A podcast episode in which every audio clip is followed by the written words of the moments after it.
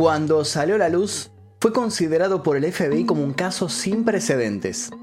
La odisea vivida por una joven durante siete años inspiró series, películas, documentales. Aún al día de la fecha se lo reconoce como uno de los ejemplos de manipulación psicológica extrema.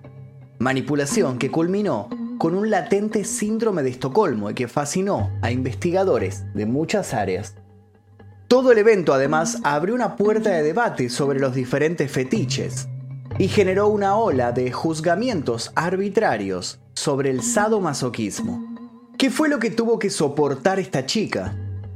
¿Cómo fue que terminó convertida en una esclava que dormía bajo la cama de sus amos y solo era sacada de su prisión una hora por día? Esta historia esconde un terrible trasfondo y una supuesta y muy oscura organización capaz de controlarlo todo. Lo peor, en la actualidad, más de 40 años después de que todo haya ocurrido, la víctima teme que el infierno vuelva a desatarse. Pero no perdamos más tiempo y adentrémonos en el caso de Colleen Stan, mejor conocida como la chica en la caja. Antes de comenzar les recuerdo que pueden ver una versión de este video sin censura, sin publicidad 24 horas antes que el resto tocando el botón que dice unirse aquí debajo y eligiendo la membresía número 2. Los invito también a dejar un comentario la meta para este video es de 2000 comentarios, a ver si podemos llegar para que YouTube promocione un poquito más los videos y los mueva y en las recomendaciones. Comencemos.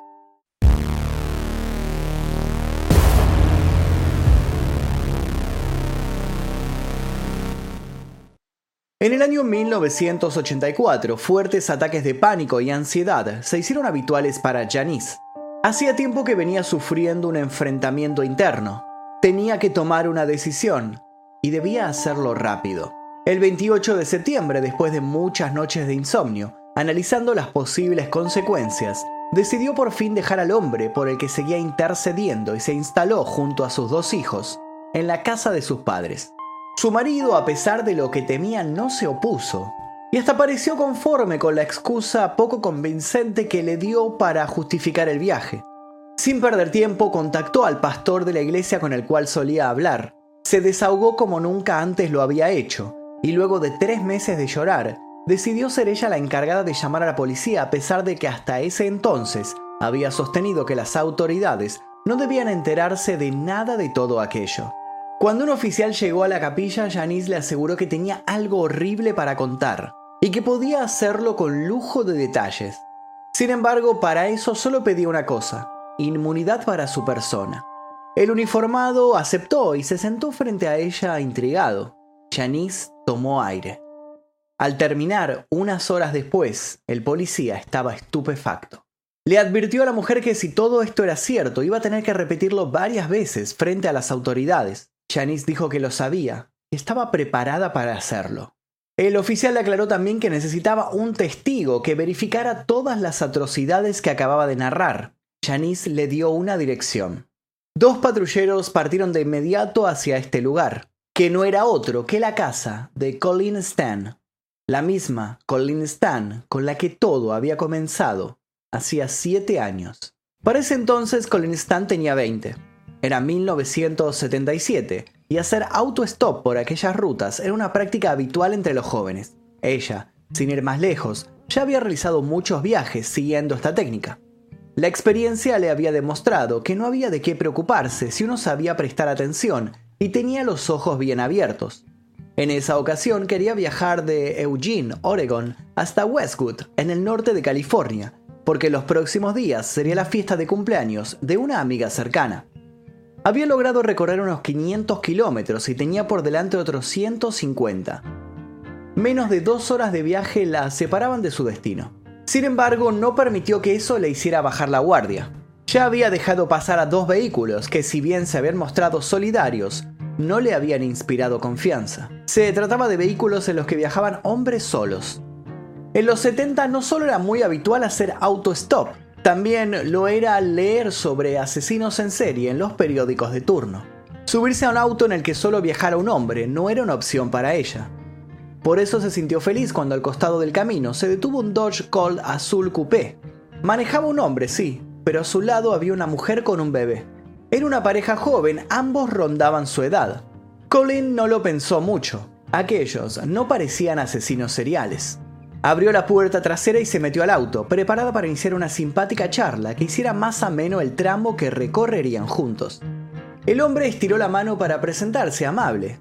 Se llamaba Cameron Hooker. La de al lado, su mujer, se llamaba Janice. El auto arrancó.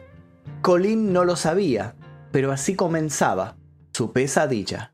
Una Colin ya adulta recordó todo aquel suceso en una entrevista y remarcó con especial énfasis algo que le había sucedido en una estación de servicio, en la que habían parado a cargar gasolina. Ella allí había aprovechado para ir al baño. Mientras se lavaba las manos, meditó mirándose al espejo. Cameron y Janice eran amables, sí, pero él le daba una mala sensación. La había mirado muy fijo por el espejo retrovisor. Su voz interna, una especie de intuición, le sugirió que saliera por una de las puertas laterales y corriera sin dar ninguna explicación. Que se alejara, que si fuera necesario pasara la noche en un motel. Que retomara el viaje al día siguiente, que su amiga podía esperar.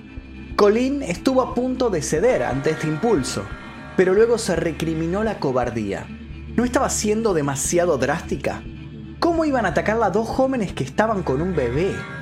Negó con la cabeza, espantó sus temores y volvió a meterse en el auto, con una sonrisa.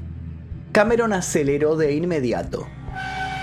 Demasiado tarde Colin vio que al lado de su asiento había algo muy extraño. Una caja de madera grande, con dos orificios a los costados. Antes de que pudiera hacer alguna pregunta, Janice le sacó conversación. Le dijo que estaban pensando en visitar a unas, unas cuevas de hielo que se encontraban a unos pocos kilómetros. Que si no le molestaban podían desviarse tan solo unos minutos para apreciar el paisaje. A Colin, Janice la hacía sentirse segura. Dijo que sí, claro, por supuesto, le encantaría conocer esas cuevas. No sabía que había sellado su destino al desoír la voz que había intentado salvarla. Cuando menos se lo esperó el auto se detuvo en un camino solitario, y Janice se apeó sin decir palabra. De pronto tenía a Cameron sobre ella, le apoyaba un cuchillo en el cuello, y su sonrisa se había vuelto filosa. Lo primero que hizo Cameron fue ordenarle que pusiera sus manos en alto, la esposó, le vendó los ojos y la amordazó. Luego le colocó algo en la cabeza, era sin dudas aquella misteriosa caja. Colin no lo sabía, pero se trataba de un cuadrado insonorizado, que no tardó en ahogarla. No tuvo que intentarlo mucho para darse cuenta que si intentaba gritar corría más riesgo de quedarse sin aire. No pudo evitar que pesadas lágrimas rodaran por sus mejillas, pero trató de mantener el control. Al rato sintió que Janice volvía al auto, sintió que el motor volvía a ponerse en marcha.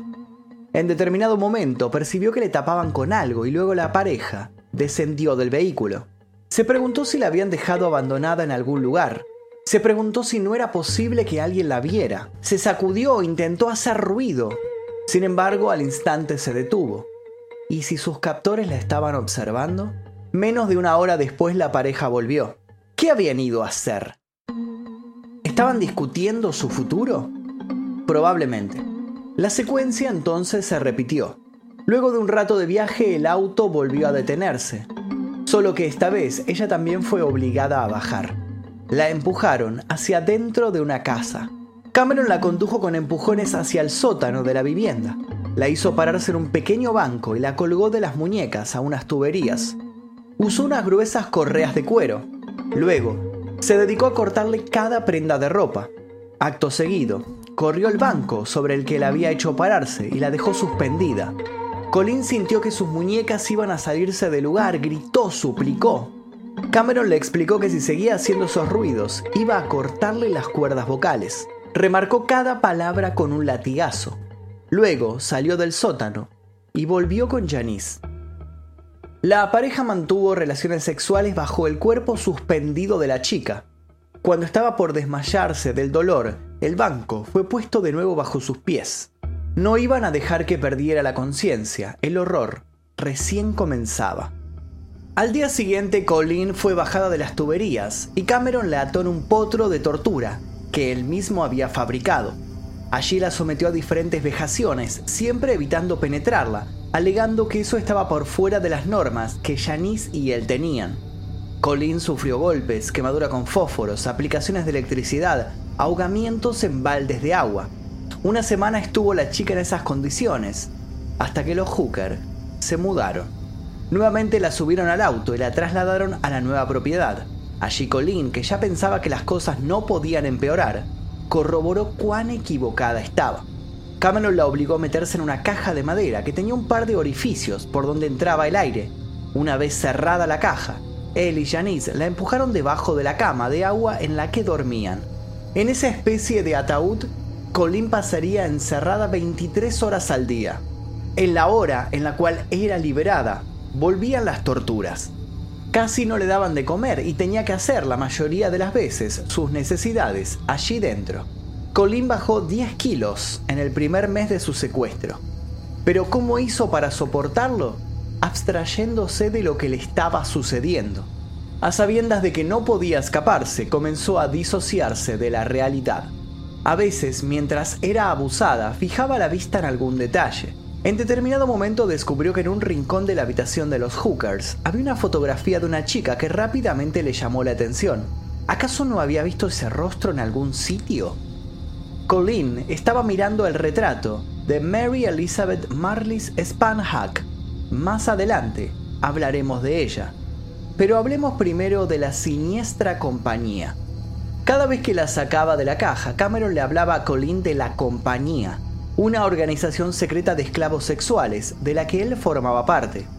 Dicha organización la vigilaba incluso cuando él no estaba y tenía a su familia en la mira. Si ella escapaba, todos sus conocidos serían aniquilados de modo inmediato. Con más y más énfasis, Cameron le habló de la compañía y de los modos horribles que ésta tenía de actuar. Le daba largos sermones sobre los oscuros miembros que formaban parte de la nefasta organización.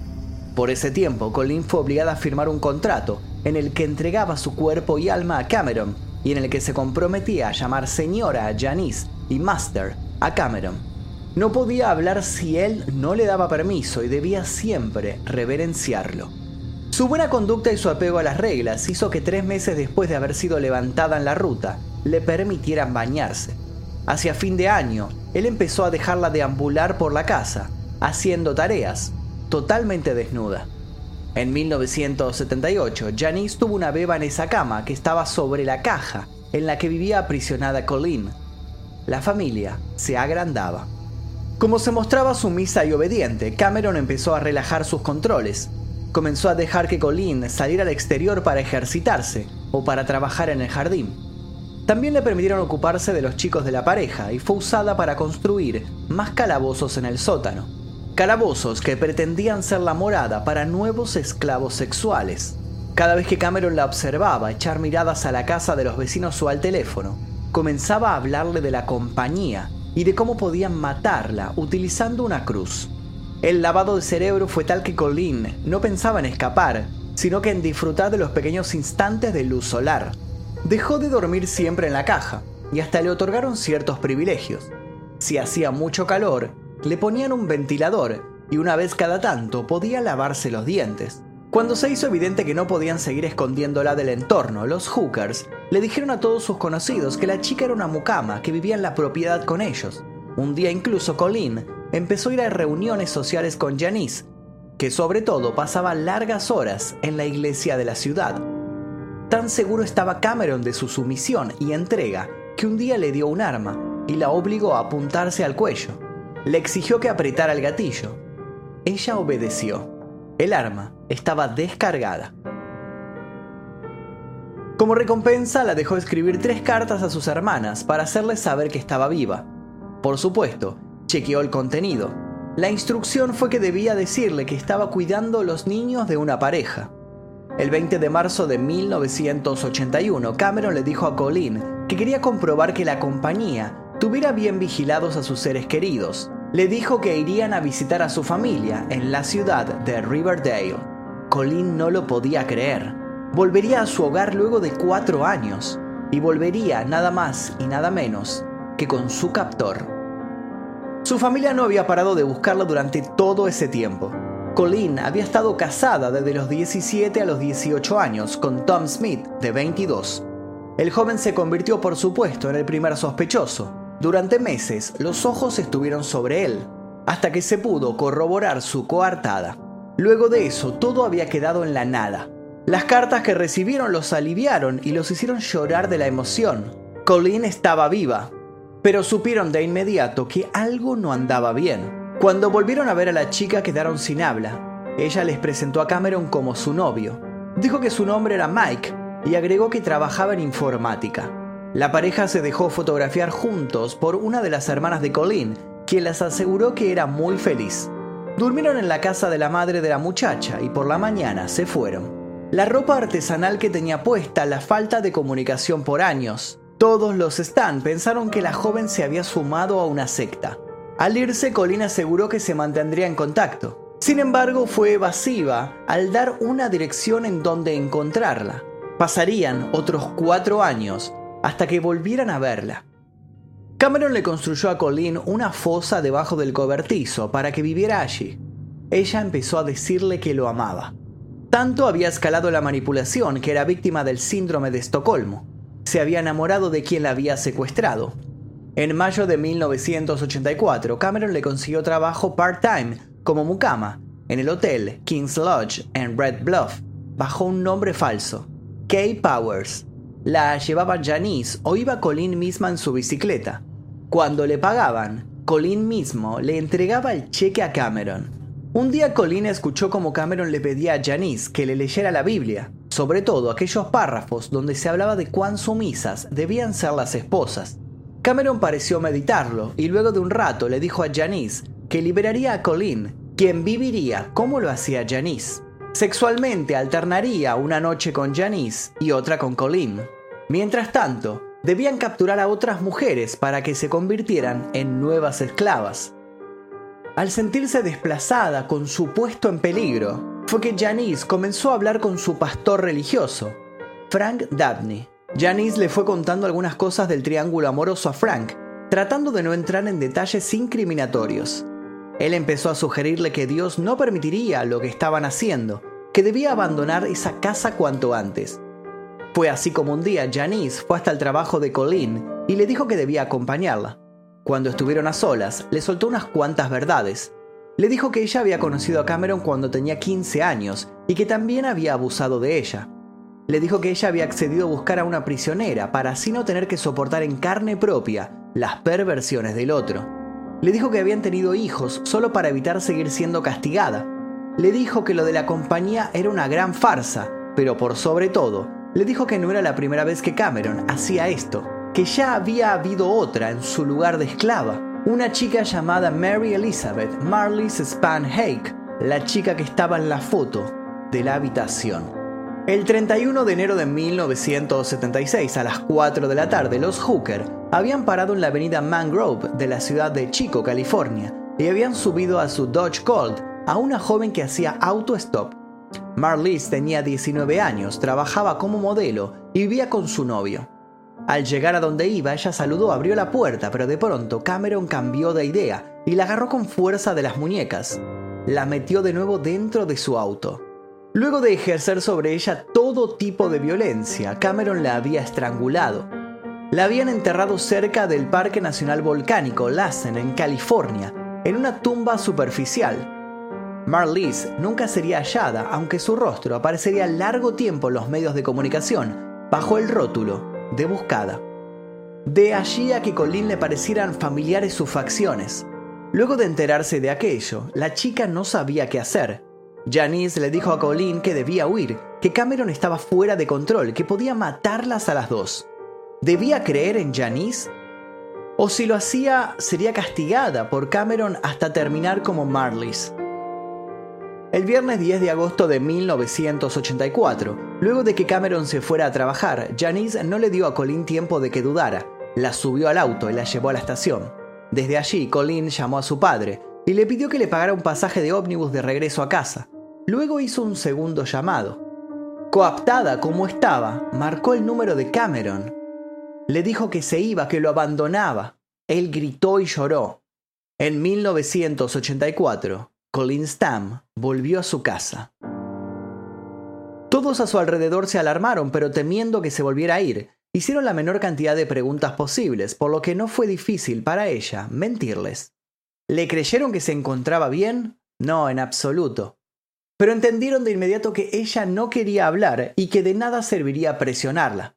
Durante el día Colleen intentaba actuar con naturalidad, fingía sonrisas, se encargaba de las cosas de la casa, como si quisiera demostrar que todo seguía igual después de todas aquellas temporadas de ausencias.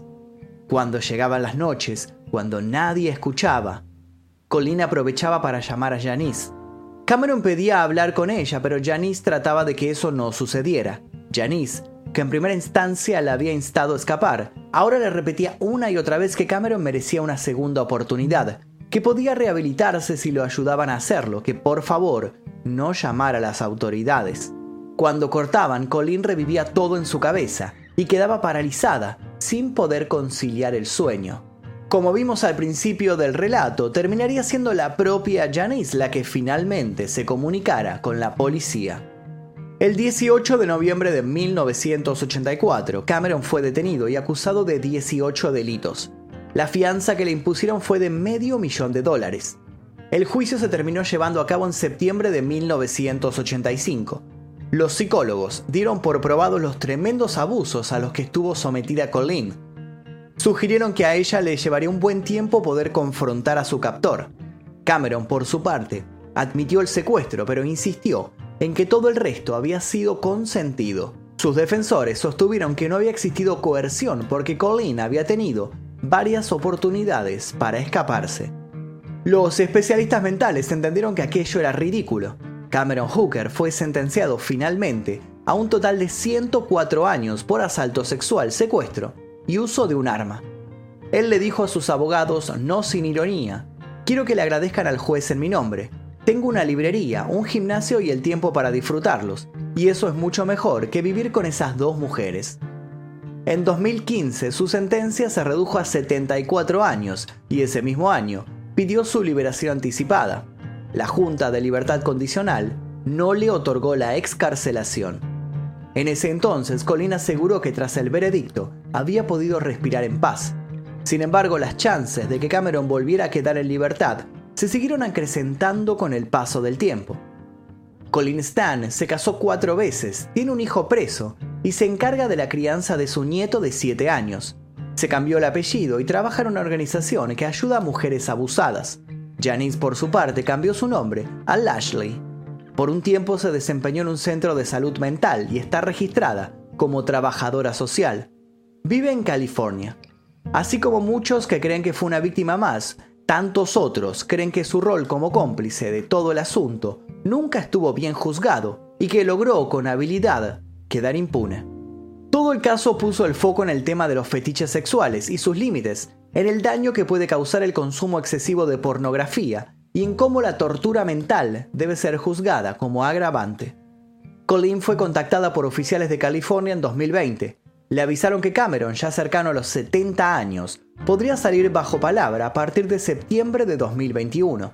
Las audiencias al respecto se demoraron y todavía no ha trascendido nada más sobre el caso por ahora sigue alojado en la cárcel de San Mateo. Por su parte, Colin tiembla de solo imaginar que Cameron puede salir de prisión. Sabe que si el otro sale en libertad, volverá a sentirse encerrada, ya no en una caja, sino en la tiranía de sus recuerdos, en esos en los que vuelve a ser la prisionera de un hombre que le arruinó la vida. Y hasta aquí el video del día de hoy, espero que les haya interesado la historia de la chica en la caja. Si les interesó, les pido por favor que le dejen un like, se suscriban si todavía no lo hicieron y activen notificaciones. Los invito a dejar un comentario sugiriendo posibles futuros casos y agradezco a los miembros del clan Mephisto porque gracias a ellos es que podemos realizar este tipo de videos. Les voy a dejar un par de videos para que sigan haciendo maratón. Sin nada más que decir, me despido. Mi nombre es Magnum Mephisto. Nos vemos la próxima. Adiós.